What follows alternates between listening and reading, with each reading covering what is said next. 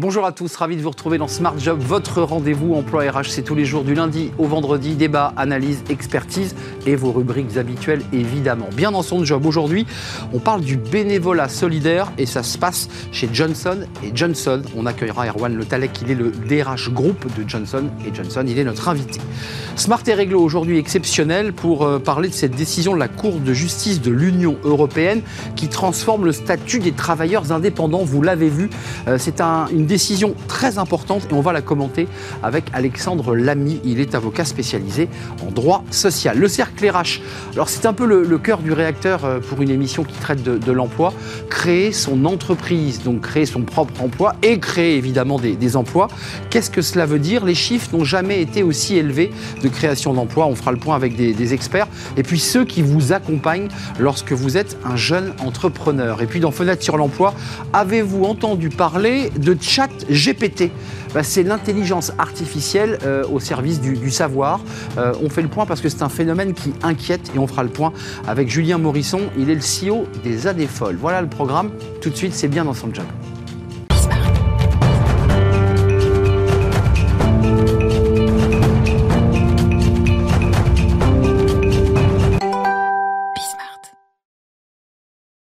Bien dans son job. On parle aujourd'hui du bénévolat solidaire.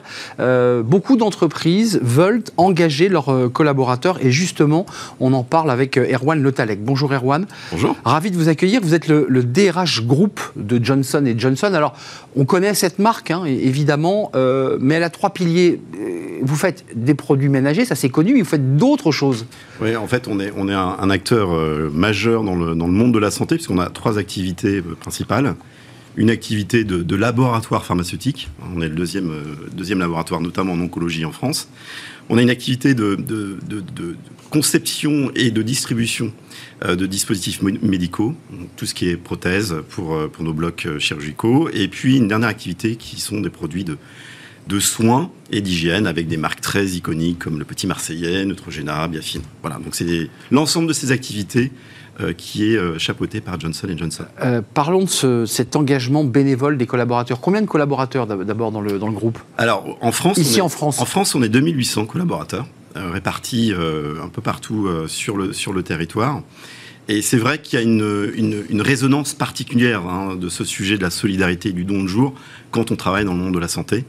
on a forcément une majorité de nos collaborateurs qui nous ont rejoints parce qu'il y a une, une fibre sociale, humaine, euh, le sentiment aussi de, de servir les autres qui parfois un peu plus important que dans d'autres types d'activités. D'abord, la, la, la, genèse et puis je dirais le dispositif, parce que c'est des jours dont on dispose, deux à cinq jours, euh, pour, pour pouvoir se consacrer à des missions, je dirais, de service public ou de, de bénévolat euh, autour de l'humanitaire. Comment c'est né? Comment ça part une idée comme ça? Alors, c'est parti euh, en 2015. Alors, c'est vrai qu'on a une histoire maintenant derrière nous, puis des enseignements peut-être à partager avec ceux qui nous écoutent. 2015, on part du, du principe que finalement, euh, nos collaborateurs nous crient quelque part euh, le, le besoin urgent de retrouver du sens dans leur activité, et pas mm. que dans leur activité quotidienne. Dès 2015 Dès 2015. On en parle beaucoup ces derniers... On va en reparler après, parce que ça s'est amplifié énormément. Euh, et donc en 2015, sur un des trois secteurs que je vous ai présentés, on a lancé première journée de dons solidaires. Donc pour expliquer à nos, à nos téléspectateurs, dons solidaires, c'est des jours travaillés que l'on accorde à nos collaborateurs, mais au service d'autres activités d'associations à but non lucratif et non pas au service de leur employeur. Voilà. Donc ça démarre en 2015, une journée pour un périmètre. 2018, comme ça marche fort, on étend. Bien sûr. Deux, enfin, fait deux types d'extensions. On étend deux autres activités et on étend de 1 à 5 jours. Et puis 2020, c'est une date vraiment importante. Pardonnez-moi, quand vous dites activité, c'est des secteurs dans lesquels on s'engage? C'est quoi? C'est l'humanitaire? C'est euh, l'aide aux personnes? C'est quoi? Il y a deux grands types d'activités. Il y a une activité qui est de la participation finalement euh, au cœur de l'activité des, associations avec lesquelles on, travaille. Ça peut être distribution de plats, de vêtements, ça peut être des opérations de, nettoyage dans, les forêts, ça peut être du soutien aux cours scolaires. Donc ça, c'est premier grand bloc. Social, écologique. Social, écologique, euh, en matière de santé aussi, puisqu'on a des médecins dans nos équipes, donc ça peut être aussi euh, avec cet aspect-là. Et puis on a une deuxième type d'activité qui est un peu différente, qui s'appelle du mécénat de compétences. Oui. Et là, à ce moment-là, en fait, on va euh, proposer à nos collaborateurs finalement de mettre au service de leur expertise. De se détacher en quelque sorte De se détacher et travailler. Ça peut être un comptable, un contrôleur de gestion qui va travailler que, lors de la clôture d'une association. Ça peut être un médecin qui va faire du dépistage. Ça peut être une équipe marketing qui va travailler sur une campagne publicitaire. Ça peut être tout ça. le DRH que vous êtes, ça vous êtes la tour de contrôle. Vous, vous le dynamisez, vous l'organisez. Comment ça se passe? Vous pilotez les associations? Les, les salariés vous disent, moi je voudrais plutôt Resto du Cœur ou plutôt Croix-Rouge. Est-ce que c'est vous qui offrez la palette de choix? Comment ça se passe? En, fait, euh, c'est une très bonne question parce qu'un des enseignements qu'on retire de ces 5-6 ans, c'est que c'est pas notre expertise. Et que donc, on est allé chercher un hmm. expert de ce sujet qui s'appelle Vendredi. Et Vendredi, c'est une plateforme digitale, en fait. Ils sont venus sur notre plateau. Et eux, ils ont le catalogue. Exactement. Eux, ce qu'ils proposent, c'est justement une offre extrêmement diversifiée, diversifiée d'associations ils mettent, euh, on met nos collaborateurs en relation avec cette plateforme. Hmm. Et ça permet, un, de répondre aux attentes et aux intérêts de nos équipes qui sont très différentes. Ça permet de couvrir aussi l'ensemble du territoire. Euh, et ça permet aussi d'inscrire finalement ce don solidaire dans une vraie démarche de, politique sociale environnementale, puisque plateforme, euh, vendredi, cette plateforme, en fait, répond aux 17 objectifs de développement durable de l'ONU. Donc on a une couverture très large. Il euh, y, a ceux qui sont, je mets des guillemets, détachés, c'est-à-dire que c'est du mécénat de compétences. Comment ça se passe? Ils viennent vous voir ou de la même manière, ils disent, je suis prêt à consacrer quoi? Là, c'est des durées plus longues en général. On vient faire de l'informatique dans une structure, on apporte de la compta. C'est quoi les... Alors, ce qui est, ce qui est très intéressant dans, l'offre qu'on propose aujourd'hui à nos collaborateurs, c'est que, on l'a dit, ils ont entre 1 et 5 jours sur leur temps de travail mais ils peuvent contracter au travers de la plateforme vendredi sur leur temps personnel. D'accord, et là c'est du temps qu'ils prennent sur leurs vacances. Exactement, sur leur, RTT. exactement. Donc, euh, donc il y a une, une possibilité aussi d'engagement très large. Donc aujourd'hui, on a à peu près 700 collaborateurs hein, qui sont engagés sur ce type de, euh, de dons de jour, euh, une centaine de missions. Je parle de 2022, une centaine de missions. Et ça répond à un point extrêmement fort, c'est qu'on on a tous tendance à croire que la tendance actuelle, c'est une tendance au repli sur soi, euh, et en fait, moi, c'est absolument. C'est tout l'inverse. Exactement. Il y a l'idée de, pouvoir donner. C'est un besoin de sens, un besoin de collectif, un besoin de servir les autres qui est extrêmement important. Avant de nous quitter, on voit que ça fonctionne. 700 sur 2800 collaborateurs, c'est un chiffre probant. J'imagine que vous allez continuer l'initiative. Euh, concrètement, le sens, parce que vous l'évoquiez tout à l'heure, 2015, vous dites il y a une recherche de sens, mm. mais le sens n'a jamais été aussi fort, ce désir de sens. Euh, il répond, ça, à ce besoin-là? En fait, ce don de jour et ce sujet de la solidarité répond à deux choses. Il répond, un, à un enjeu de partage de la richesse que nous demandent nos collaborateurs. Et quand je dis richesse, c'est pas simplement de l'argent. C'est ce qui est rare, c'est-à-dire le temps mm. et les compétences. Et il répond à un enjeu interne qui est un enjeu extrêmement important d'attraction et de rétention de nos équipes. Euh, vendredi, plateforme, les salariés choisissent euh, et vont choisir en fonction de leurs envies, de leurs compétences. Les retours, vous, DRH, quand, quand, vous trempez le thermomètre chaque année pour avoir le, retour salarié, leur... qu'est-ce qu'ils vous disent? Ah, Il y, y, a deux choses. Il y a euh, le, la fierté. la fierté d'être finalement dans une entreprise qui promeut par le verbe un certain nombre de valeurs comme la solidarité, mais qu'il est transcrit hmm. concrètement en opération concrète. Et c'est cette cohérence qui est extrêmement importante pour nous, pour nos collaborateurs et pour l'ensemble des collaborateurs des entreprises. Vous, réunissez parfois les associations qui ont été aidées, parce que j'imagine aussi que c'est important de se parler, de se voir, qu'ils comprennent qui il y a derrière. En fait, il faut une équipe en interne qui pilote ça. Hein, donc on a Vendredi qui est notre plateforme externe, mais on a aussi une équipe en interne forcément. qui gère la relation avec euh, la plateforme et les associations qui sont derrière. Euh, Johnson Johnson, il faut le rappeler, c'est une entreprise américaine. Oui. La, relation à la solidarité et à la philanthropie est absolument pas la même que celle en France. Est-ce qu'il y a aussi cette culture-là derrière? Oui, parce qu'en fait, la, notion de solidarité est une notion qui est euh, un engagement de notre direction générale. On a un texte fondateur qui s'appelle le Credo, ça. qui précise bien que nous travaillons dans des communautés des communautés qu'il faut absolument qu'on serve. On n'est pas là simplement pour travailler, on est là aussi pour avoir un engagement sociétal qui est extrêmement fort. Et ça, c'est vraiment typiquement américain dans sa structure même de, de penser et d'agir. La philanthropie américaine. Exactement. Euh, mais en tout cas, qui se transpose aujourd'hui euh, au sein de Johnson Johnson euh, en France. Merci Erwan Le Talec d'être Merci beaucoup C'était trop court. DRH Group Johnson Johnson avec eh bien, cette initiative qui, bah, qui a démarré en 2015 et qui va se poursuivre évidemment en 2023. C'était un vrai plaisir de vous, de vous accueillir. Merci vous. On parle maintenant des travailleurs indépendants. On fait une petite incartade. On va faire smart et réglo parce qu'il y a une actualité très forte justement d'une décision de la Cour de justice euh, européenne. Et on en parle tout de suite avec un avocat.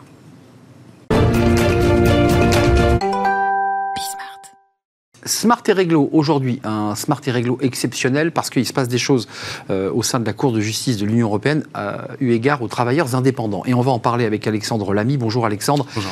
Très heureux de vous accueillir et merci de venir nous rejoindre parce que là, on est dans l'actualité, avocat spécialisé en, droit social. Alors, d'abord, commençons par euh, l'histoire et ce fameux arrêt du 12 janvier 2023 de la Cour de justice de l'Union européenne. En quoi est-il important? Qu'est-ce qu'il change, cet arrêt? Cet arrêt, pour moi, il est, il est essentiel parce qu'il vient poser la question fondamentale euh, de l'adaptation de notre droit.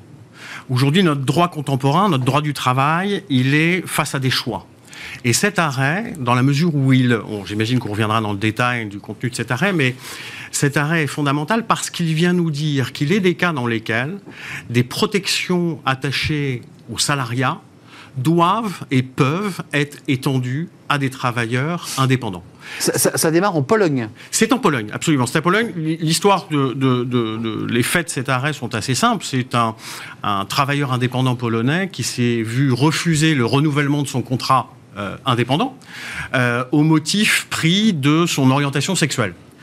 Euh, et donc la Cour de justice de l'Union européenne, saisie sur le fondement d'une question préjudicielle par les, tribunaux polonais, euh, s'est interrogée sur le point de savoir si on devait appliquer la directive contre les discriminations à ce travailleur indépendant et dans quelles conditions. Ça c'est intéressant, ça démarre sur un problème de discrimination euh, lié aux orientations sexuelles. Alors absolument. Que, que la discrimination soit applicable quelle que soit la forme de l'activité, il n'y a pas de débat particulier. En revanche, si on se plonge dans les détails de cet arrêt, là où c'est intéressant, c'est que la directive contre les discriminations, elle vise les conditions d'emploi de travail et notamment les conditions de licenciement, dire les directives.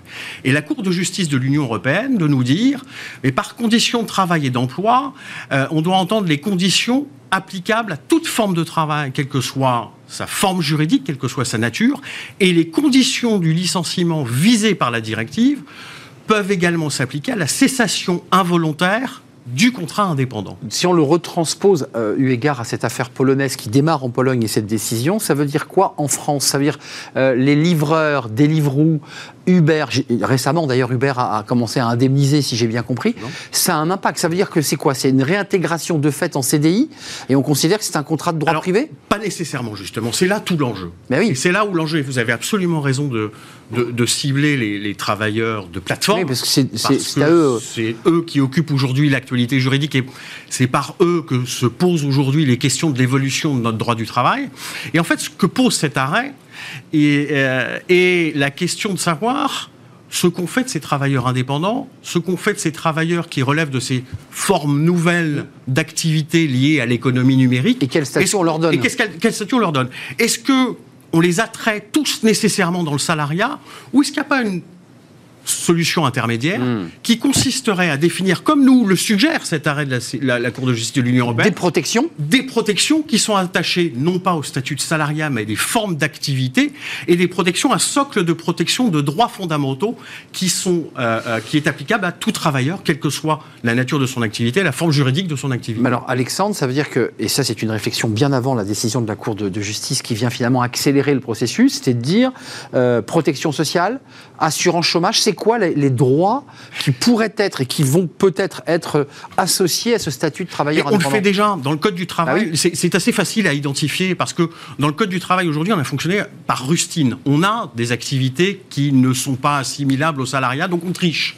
Typiquement, c'est le livre 7, ce qu'on appelle le livre 7 mm. du Code du travail, où on vise notamment les gérants de succursales. Les gérants de succursales, ce ne sont pas des salariés, les gérants de station-service. Et pour autant, on leur fait bénéficier d'un certain nombre de droits et de protections fondamentales, notamment euh, euh, le droit au repos, notamment le droit à la protection de la santé, notamment le, droit à l'indemnisation, à un juste, une juste rémunération. Et ça, c'est pour prendre uniquement le Code du travail, mais ça existe aussi dans le Code de commerce.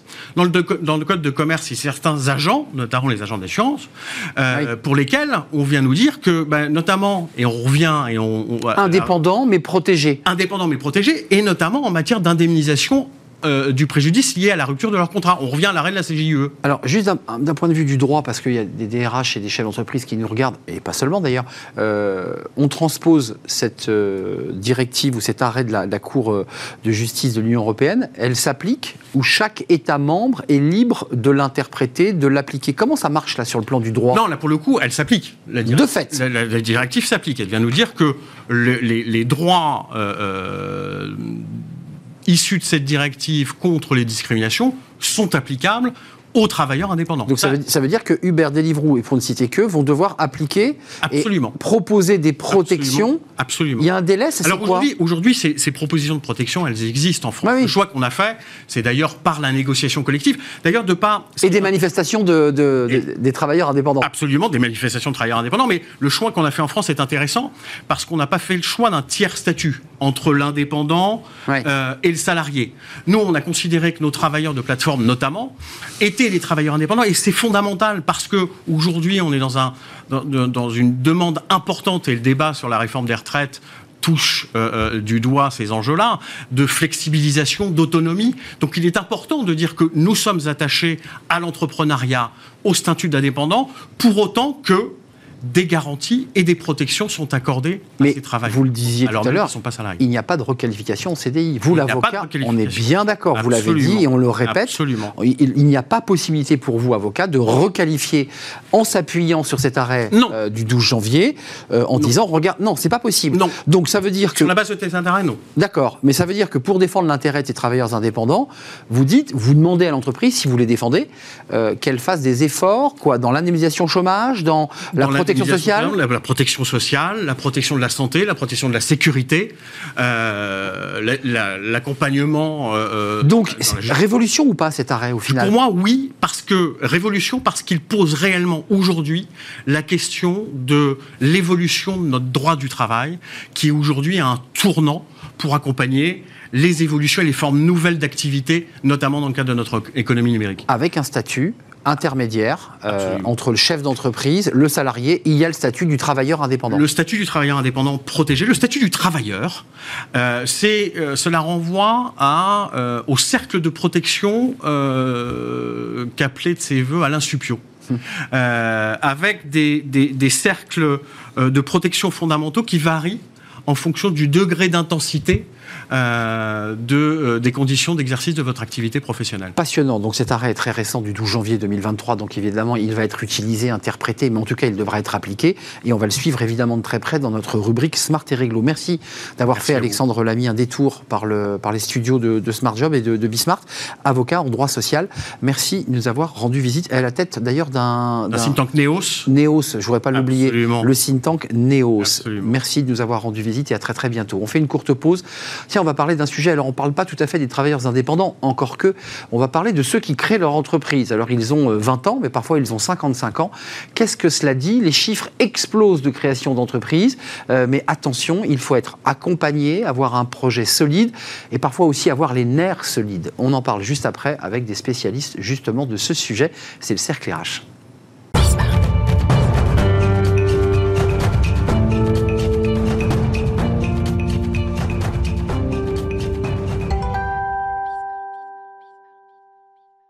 Le cercle RH, notre débat de Smart Job, on parle de l'entreprise, la création d'entreprise. On est un petit peu dans le cœur du réacteur parce qu'on crée son entreprise et on va y revenir parfois par passion euh, euh, pour créer son propre emploi, puis pour créer de l'emploi ensuite parce que c'est quand l'entreprise se développe, elle va créer de l'emploi.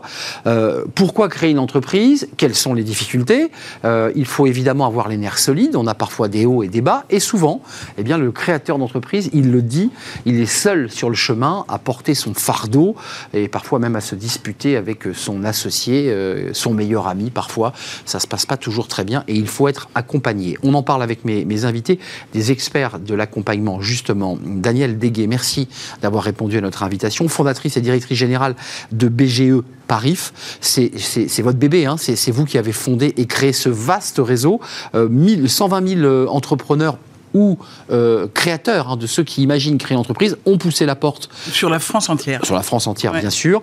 1200 euh, collaborateurs partout en France qui ah. accueillent les entrepreneurs et 250 euh, sur l'île de France Un peu moins, une 150. 150 Avec une cinquantaine de lieux en Ile-de-France et 550 lieux avec 550 lieux d'accueil pour tous les entrepreneurs on va, en on va en parler avec vous. Benoît Mounier est avec nous. Bonjour Benoît. Bonjour. Directeur des, programmes euh, à la Fondation Entreprendre. Euh, vous, c'est pareil, vous accompagnez, on écoutera évidemment le travail que vous faites euh, au sein de, cette fondation. Et puis Benjamin Berru, merci d'avoir répondu à notre invitation parce que vous êtes un peu l'homme de l'ombre, responsable du département de l'information administrative multicanal, DILA, qui est un peu barbare dit comme ça, mais vous avez une vue panoramique à travers des sites gouvernementaux eh bien, qui, qui ont évidemment euh, des chiffres euh, et un regard presque sociologique sur la création d'entreprises en France. Euh, je commence par vous parce que on a eu les chiffres là qui sont sortis. Alors, on avait les défaillances d'entreprises, et puis le lendemain, les échos notamment ont sorti des chiffres évidemment incroyables sur CINSEE 1 72 000 créations d'entreprises en 2022, 1 50 000 en 2021. Donc le nombre de créations d'entreprises progresse. on, a toujours en France un désir d'entreprendre et de créer son, entreprise. Vous le confirmez Oui, c'est exactement ça. C'est-à-dire que moi, je suis responsable. je vous remercie pour les sigles globalement. Je suis désolé. Je suis responsable. Oui, c'est le côté administration, donc c'est vrai qu'on aime bien les sigles. En fait, c'est oui, on, voit là. Moi, je suis responsable d'un site qui s'appelle entreprendre.servicepublic.fr, qui est déclinaison du, du servicepublic.fr pour les entreprises, qui est né il y a un an. Et c'est vrai qu'en en un an, on a fait 30 millions de visites et on voit cet engouement pour l'entrepreneuriat. On a fait un premier baromètre. On sait qu'un quart des gens qui viennent chez nous sont des entrepreneurs, des gens qui sont en train de construire. Donc ils vont, ils vont visiter votre site. Ce sont des fondateurs qui s'identifient comme tels. Et c'est vrai qu'on croit, on voit vraiment cette dynamique-là, cette envie d'entreprendre et de, et de, mieux comprendre comment je peux entreprendre de mon idée jusqu'à la mise en œuvre. Euh, Daniel Deguet, euh, BGE Paris, anglons notre débat, parce que le sujet est très vaste. Il y a l'angoisse de l'entrepreneur, ses difficultés administratives, les problèmes financiers, on va les traiter, mais ce que vous pointez du doigt quand même, malgré tous les efforts que vous faites, c'est que les entrepreneurs sont quand même des, femmes et des hommes souvent seuls et pas accompagnés. Alors, en effet, alors, euh, sur les chiffres, je ne veux pas trop rentrer sur les chiffres, mais en réalité, il faudrait qualifier cette augmentation, parce qu'en réalité, elle, porte beaucoup aussi sur un nombre d'auto-entrepreneurs, micro-entrepreneurs, qui ne sont pas des vrais entrepreneurs au sens... Euh, oui, ils ont un numéro de siret. Ils ont un numéro parce que maintenant, les entreprises Automatiquement. ont pris comme, euh, comme méthode, bah, tu es mon livreur, prends un numéro et je te, je te paye. 61%, vous le voyez, ça hein, s'appelle sont des micro-entreprises. Hein. oui, mais à l'intérieur, il y a les vrais créateurs, et puis il y a ceux qui sont obligatoirement auto-entrepreneurs, parce que c'est des Deliveroo, c'est des Uber... Enfin bref, c'est des gens qui, viennent gonfler le choix et qui travaillent pour un patron unique. Hein. C'est donc euh, rien à voir avec l'entrepreneuriat. Donc c'est important de, de documenter tout ça. En effet, en France, il y a un potentiel entrepreneurial énorme, et on peut dire même que la France est un pays entrepreneur qui s'ignore. Vraiment, intéressant. pas du tout porté par cela. À aucun moment de nos études où on nous, on nous évoque ce sujet. Euh, bon, ça a un tout petit peu évolué. Il faut et pourtant, et pourtant, et pourtant, il y a du possible. Et il y a des possibles, notamment chez des gens qui travaillent, qui ont des, des postes parfois importants, qui pourraient créer et donc qui ont la possibilité de créer de l'emploi. Et malheureusement, on flèche souvent l'entrepreneuriat en communication vers les demandeurs d'emploi uniquement. C'est vrai. C'est très très bien qu'un demandeur, un demandeur d'emploi qui a envie de créer le, fasse, mais il y a des aides, on l'accompagne. Il y a beaucoup d'autres personnes qui peuvent le faire. Alors, par ailleurs, en effet, ce que vous venez de dire est très important. Aujourd'hui, la majorité des gens qui entreprennent encore aujourd'hui, ne sont pas accompagnés. Et les gros sujets, c'est pas d'accompagnement, ça veut dire qu'on n'a pas validé une étude de marché, une étude de produit, un business plan, mhm. et même un potentiel personnel. Est-ce que c'est vraiment mon truc? Est-ce que je suis vraiment dedans? Est-ce que mon entourage m'appuie? Ou au contraire, me, tous les jours me dit mais c'est absurde, pourquoi tu fais ça, etc. Et puis, euh, évidemment, l'autre notion, c'est partir sous-capitalisé, puisque j'ai pas validé un business model, un, équilibre, donc je pars sous-capitalisé, et après... Et la trésor va manquer. On oublie donc d'aller voir une banque une fois qu'on a démarré parce que c'est fini, euh, on y va avant, mais après c'est très compliqué. Et puis surtout, surtout l'important, c'est le réseau. Je, suis, je ne suis pas en réseau avec d'autres avec qui je peux échanger, avec qui je peux partager, et, qui vont aussi me, donner des infos et me faire des recherches euh, partagées. Benoît Mounier, la, sociologie de l'entrepreneur, c'est ce que j'ai lu sur votre site, en l'occurrence euh, Daniel Deguet, mais je reprends les mots, donc je, rends à César ce qui est à César. C'est pas inné d'être entrepreneur, et pourtant il y a un très fort désir d'entreprendre. Euh, c'est, sociologiquement, c'est qui un entrepreneur en, dans, dans, dans, l'habitus sociologique de, de, cette femme ou de cet homme C'est quoi? C'est, un aventurier C'est quelqu'un qui veut être libre, c'est quelqu'un qui veut inventer. C'est quoi un entrepreneur? En fait, il y a des formes euh, multiples euh, de l'entrepreneuriat. Il y a différents leviers, différentes motivations qui, euh, qui emmènent les entrepreneurs. Il y a des entrepreneurs, on le voit en fait par rapport à, finalement au type d'entreprise qui, qui, qui émerge. on met de côté les travailleurs indépendants. On a un écart, on a un, vrai écart en France entre des entrepreneurs qui sont très euh, avec un niveau d'études assez élevé, euh, ingénieur, école de commerce, et qui euh, qu'on retrouve notamment dans, dans l'économie du digital, qui, qui crée un, des vrais écarts avec finalement une réalité entrepreneuriale en France qui n'est un peu moins valorisée, mais qui, qui est beaucoup plus multiple. Euh, oui, euh, la partie émergée de l'iceberg, quoi. Exactement. Les startups qui cartonnent euh, et qui lèvent des millions d'euros. Exactement, mais qui, sont, qui créent aussi un imaginaire de l'entrepreneuriat qui n'est pas, qui n'est pas la, réalité. Donc, vous nous faites redescendre un tout petit peu. Faire descendre voilà, le paysage est moins flamboyant, il n'y a pas de baby-foot et on a un peu les mains dans le cambouis, quoi. Exactement, il est moins flamboyant, mais il y a aussi ce sujet de, de, continuer à, à, parler à des différents publics de l'entrepreneuriat, des personnes qui ont, qui ont un niveau de euh, un plus faible niveau d'études, qui euh, euh, qui n'ont pas les codes et le mhm. réseau pour pouvoir mhm. accéder à l'entrepreneuriat. Entreprise de l'artisanat, par exemple. Exactement. Est-ce que je, je, vois écouter, vous êtes d'accord avec les chiffres? Parce qu'on met de côté les travailleurs indépendants qui sont évidemment dans une relation évidemment de dépendance à un seul employeur, donc mettons-les de côté. Mais l'entrepreneur type, il y en a deux si j'ai bien regardé. Il y, a, ces jeunes dont vous parlez qui dès HEC, dès les grandes écoles, vont lancer leur boîte et vont certains cartonner. Puis il y a d'autres profils aussi. Il y a des gens qui ont 45 ans, qui ont une partie de leur vie professionnelle comme salariés, puis, et puis ils vont jeter, comme on dit. Oui, c'est ça. Nous, on voit, on a fait un baromètre récemment, et on voit que le public, il y a des diversités d'âge très larges. Il y a en effet des moins de 20 ans qui vont commencer à s'intéresser. Ça, c'est intéressant. Et qui vont regarder euh, bah, l'idée qu'ils peuvent avoir. Ce qu'on voit surtout sur, le, sur le site, c'est des gens qui ont une idée, une envie. Et la première chose, c'est j'affine cette idée, je mm. précise mon envie, est-ce que c'est pour moi Et j'y crois. Et j'y crois. Et je la porte. Peut-être que c'est là aussi qui vont pas vouloir la porter jusqu'au bout, et c'est pas grave.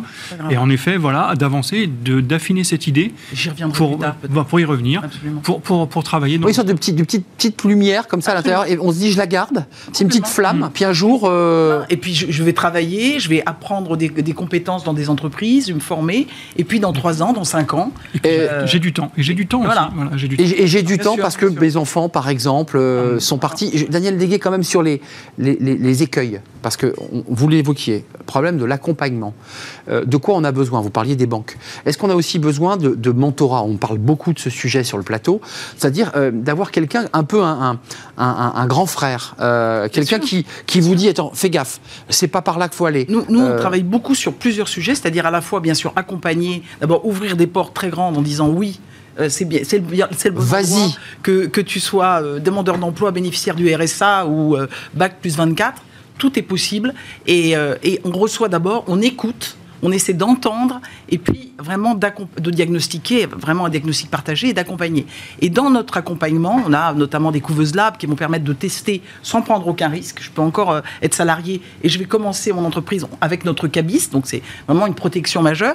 Et on va en même temps faire intervenir des chefs d'entreprise, des, des, consultants en pro bono, Ouvrir. etc., qui vont venir faire des retours autres que les nôtres. C'est-à-dire qu'ils vont vraiment renvoyer des choses. Et ça, c'est vraiment quelque chose de très important. C'est le partage avec des milieux différents et qui vont euh, essayer vraiment d'éviter de, tous les écueils et qui rentrent dans les, dans les critères, évidemment. De... Benoît, j'ai lu dans un excellent article euh, de Challenge que la des grosses erreurs, c'était d'abord de, s'associer avec son meilleur ami hum. et de se dire euh, on fait 50-50, euh, on est tous les deux chefs. Jamais, jamais. Et, qu'à la fin, ben, quand, ça se passe mal, euh, on perd sa boîte et on perd son ami. Hum. Ça, c'est un peu classique, la belle aventure de jeunesse. Vous le confirmez, ça, c'est aussi des choses où vous dites attention, clarifiez bien le statut juridique, la place de chacun. C'est une clé quand même. Hum. Exactement. C'est un vrai, un vrai sujet. le, travail en amont doit être euh, bah, doit être poussé au maximum euh, et, c'est le projet qui doit primer avant tout et ensuite réfléchir à euh, comment je m'allie avec, avec d'autres, comment je structure ce projet.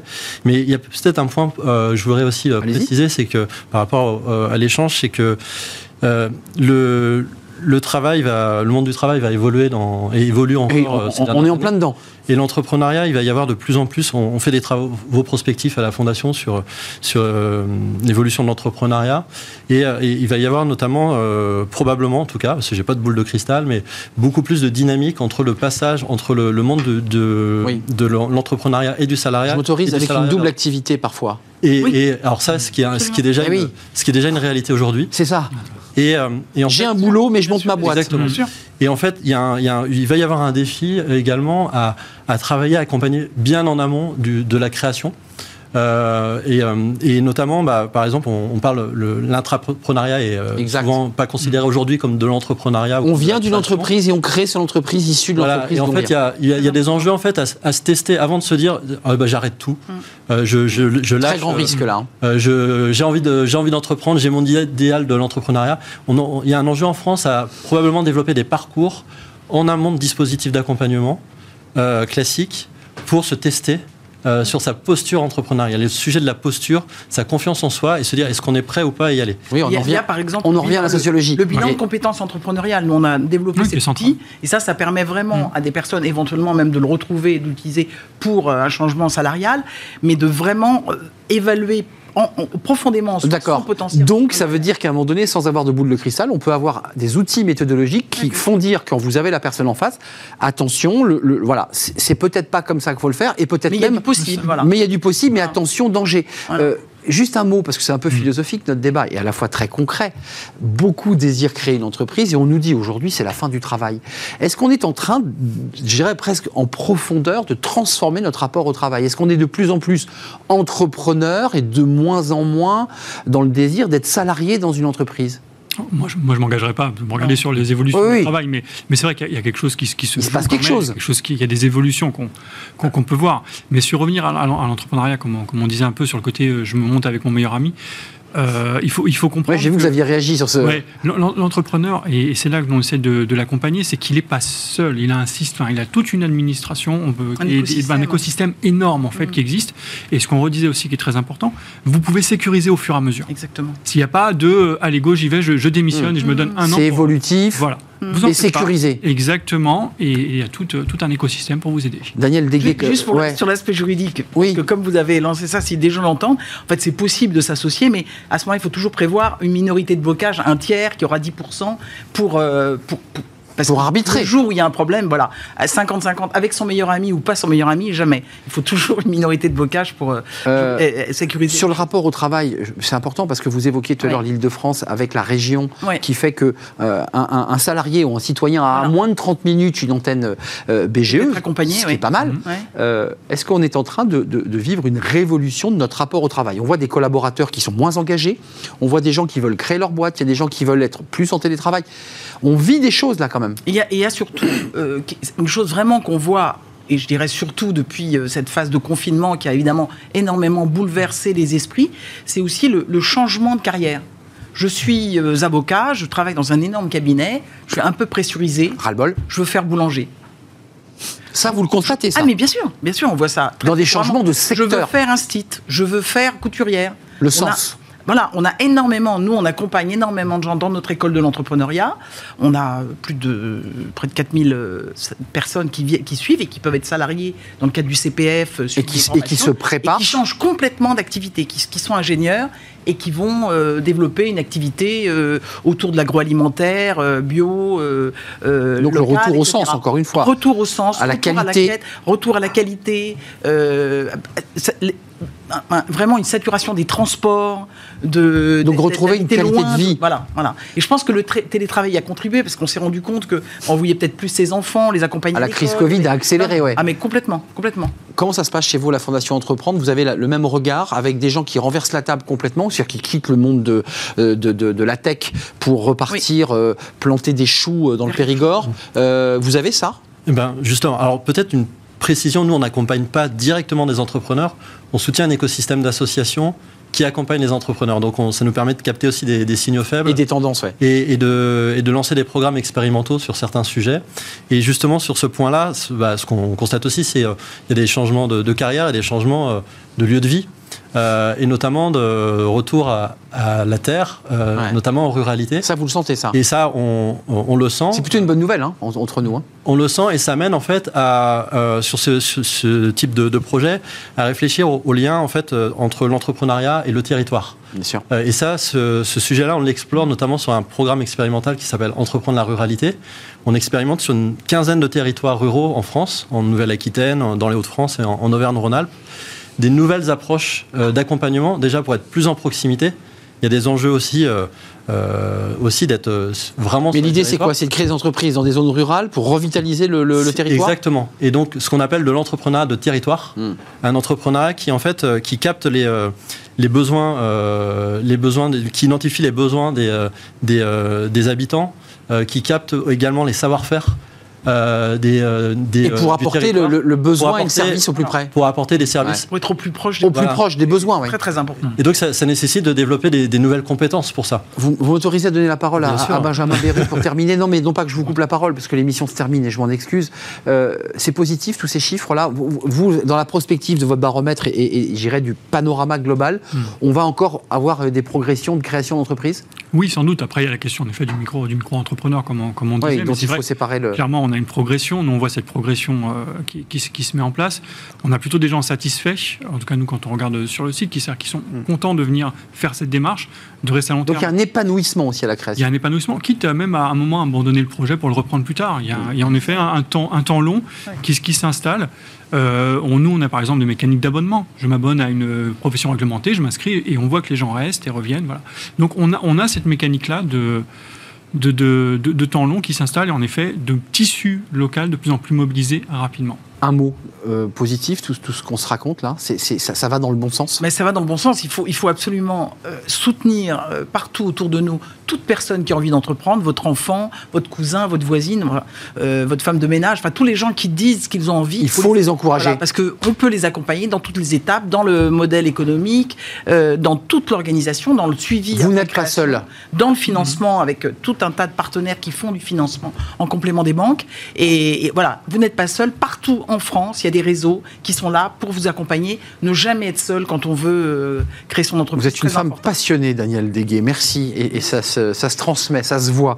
Fondatrice et directrice générale BGE Paris avec un zéro, un, réseau national, 120 000 euh, créateurs ou, en gestation de, création. Je remercie euh, Benjamin Berru, responsable du département de l'information administrative multicanal. DILA, voilà, je l'ai dit, le sigle, c'est évidemment le panorama de, tous ces, ces, outils dont entreprendre. Point service public. Point service. Point gouv.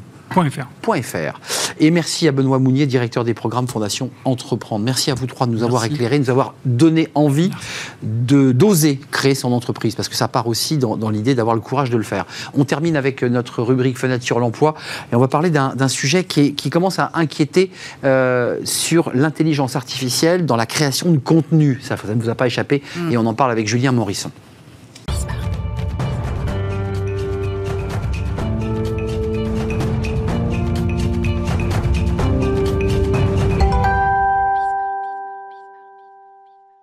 Fenêtre sur l'emploi, on parle de l'intelligence artificielle et de cet acronyme dont vous allez beaucoup entendre parler, le chat GPT. Et moi-même, je ne suis pas un androïde doté d'une intelligence artificielle, je suis bien un être humain et qui s'exprime sans avoir besoin d'IA. Néanmoins, Julien Morisson, je suis ravi de vous accueillir, CEO des Années Folles. Ravi de vous revoir et je vous souhaite d'ailleurs une très belle année car je suis encore autorisé à le faire.